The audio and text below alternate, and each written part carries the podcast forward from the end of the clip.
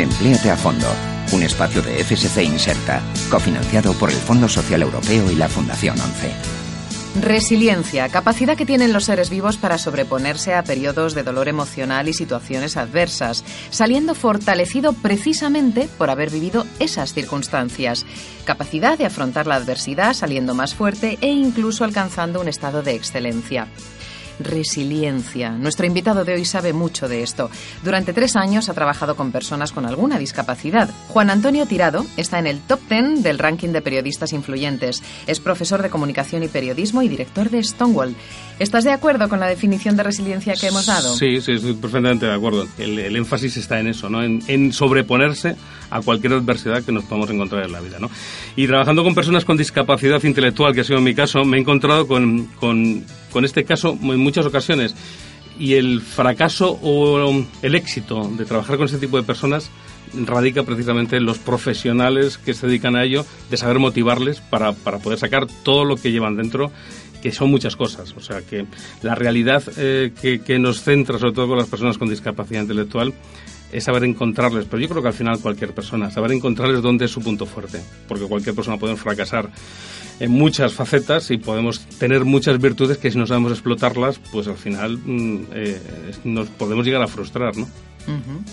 Las personas resilientes, ¿de dónde crees tú que sacan las fuerzas para serlo? Todo ese conjunto de personas con el que has trabajado. ¿Cómo es posible que unas personas salgan más fuertes de una situación malísima y otras, en cambio, por ejemplo, caigan en una depresión? Pues yo creo que depende, en el caso, por ejemplo, en el caso personal que yo he vivido con ellos, en el profesional con el que se topen o sea, les pueden frustrar sus vidas personas eh, que no les sepan eh, encontrar, como antes te decía, donde ellos tienen capacidades. Esa es el, el key de la cuestión. Encontrar esa capacidad diferente donde ellos sobresalen, porque además sobresalen por encima de la media. Fíjate lo que te estoy contando. O sea, quiero decir, una persona con discapacidad intelectual, en las capacidades que tiene, eh, podrían superarnos a cualquiera de nosotros en, en, lo que se dedicaran a hacer si sabes encontrar qué es donde ellos eh, tienen su punto fuerte, no lo sé. Por ejemplo, te puedo decir casos eh, de alumnos míos que mm, eran auténticos enamorados del transporte público, por ponerte un ejemplo. Pues conocían todos los tipos de autobuses,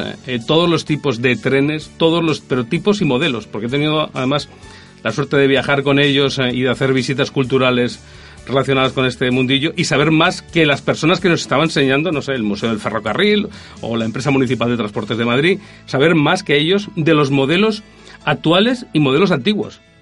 Y esa capacidad, yo te aseguro que no estoy ya en esa, en esa línea, o sea, no tengo esa capacidad tan grande de aprender ciertas cosas. Con lo cual, si ellos, si sabemos encontrar donde ellos eh, se motivan, la motivación es fundamental. Fundamental. Para este tipo de cosas si donde sabemos encontrar, encontrarles esa motivación, pues eh, encontramos eh, su vía de éxito. ¿no? Y esto podría valer para personas con discapacidad, pero yo creo que para los docentes en colegios o con chavales pequeños, yo creo que, o no tan pequeños, hay que saber encontrar la motivación y llevarles a donde ellos vayan a poder triunfar. ¿La resiliencia, la capacidad de superarse, está al alcance de todo el mundo o no? sí, sí, sí, claro, por supuesto. Porque está dentro de nosotros mismos esa capacidad. Eh, lo que hay que intentar siempre es eh, buscar un objetivo e ir a por ese objetivo. Una vez que tienes el objetivo, eh, no te va a frenar absolutamente nada. Si tú no tienes ningún objetivo, si tú no tienes nada por lo que luchar en la vida, al final vas a caer, vas a caer y no vas a poder salir de un pozo insalvable, ¿no? Y para quien no tenga las ideas claras en este momento, pero quiera conseguir ese objetivo, aunque no sepa focalizar para encontrarlo, ¿qué recomendaciones les podríamos dar? ¿Cómo encontrar un objetivo? Bueno, pues primero hay profesionales que te pueden ayudar. Ahí están psicólogos. Eh, que, pueden ayudar a muchas personas a encontrar un camino. Luego los profesionales eh, eh, docentes que pueden también ayudar a las personas a, encontrar algún camino. Pero luego a lo mejor una amistad, una persona te puede ayudar y coger un consejo de alguien. En un momento determinado, alguien con el que no contabas te puede también echar una mano en tu vida. Con lo cual, creo que, que hay que saber buscarlo y querer buscarlo.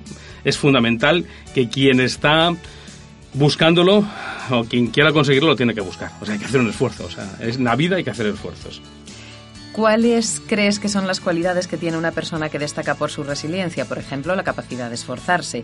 Yo te lo digo para que sepamos hacia dónde debemos dirigir nuestra energía, qué debemos trabajar si queremos serlo. ¿Podemos desarrollar la resiliencia? Eh, podemos desarrollarla, yo creo que la desarrollamos en el día a día. Es lo que te decía antes, el buscar un objetivo del día a día. O sea, no hace falta buscarse grandes objetivos que luego te frustren, que eso también, eh, buscar un gran objetivo. Yo quiero de mayor ser, o yo quiero ahora conseguir como trabajo, no lo sé, trabajar en el... No, hay que buscarse objetivos a corto plazo, donde, donde las metas pequeñas eh, eh, sirvan para construir una mucho más grande. Entonces, marcarse objetivos cortos que sean alcanzables y no marcarse un objetivo que sea inalcanzable, porque al final eso te, acaba frustrando. Es como aquel que se plantea un viaje antes de hacerlo y cuando sale algo mal en ese viaje se frustra. La frustración al final nos hace mm, perder toda la posibilidad de alcanzar ese objetivo. Entonces, creo que hay que saber improvisar mucho en la vida. Esa es una capacidad que que deberíamos desarrollar y que no se desarrolla. Ante circunstancias adversas hay que saber cómo actuar. Si actúas con el protocolo puedes volverte atrás y no hacerlo y en cambio la improvisación en este caso te obliga a, superar un reto que tienes ahí delante. ¿no? Voy a recomendar solo una película. Que vean Viven. La película eh, eh, que nos demuestra cómo un grupo de jugadores de rugby eh, trabajando en equipo consiguen salir adelante de una situación dramática en la que tristemente además tienen que cometer canibalismo para sobrevivir, canibalismo de los compañeros y de los viajeros que volaban en su mismo avión cuando, cuando se estrella y, puede, y, tienen mm, que comerse a los muertos, eh, eh, eh, pero ese afán de superación al final les hace salvar la vida. Eso, al final, es un poco una muestra de, saber sobreponerse ante una circunstancia muy adversa. Totalmente adversa. Salir con resiliencia y además fomentando el trabajo en equipo, porque no en vano se dice que solo llegamos más pronto, pero en equipo llegamos más, más lejos exactamente. Empléate a fondo, un espacio de FSC Inserta, cofinanciado por el Fondo Social Europeo y la Fundación ONCE.